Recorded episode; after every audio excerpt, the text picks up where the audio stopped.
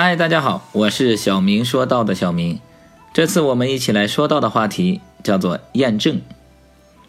人死后站在神面前时，神讨厌那些规避他所赐予快乐的人。一个男子喝了十二听啤酒，摇摇晃晃、步履蹒跚地向家里摸去。当他晃到家门口时，刚好被老婆堵了个正着。“你到哪儿去了？整个晚上都不回家？”他喝问道。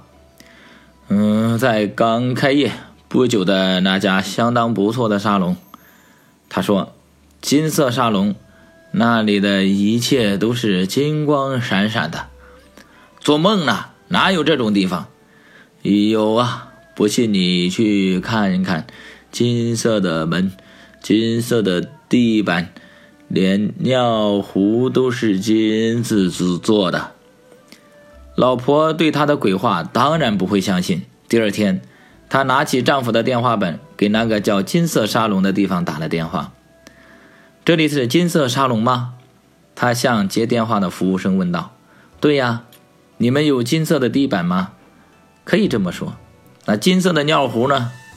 电话那一头一阵沉默之后，女人听到酒保大吼：“嘿，公爵！”我想在你的萨克斯里尿尿的那个家伙，就是打电话的这个人。欢乐和笑声是犹太生活中必备的良药，这使他们总能保持一种乐观的生活态度。犹太人甚至认为，只要是幽默，就能使人放松心情，而唯有贤者才能在任何情况下，都永远保持着豁达的心情。非常感谢您的订阅和聆听，我是小明，我们下次再见。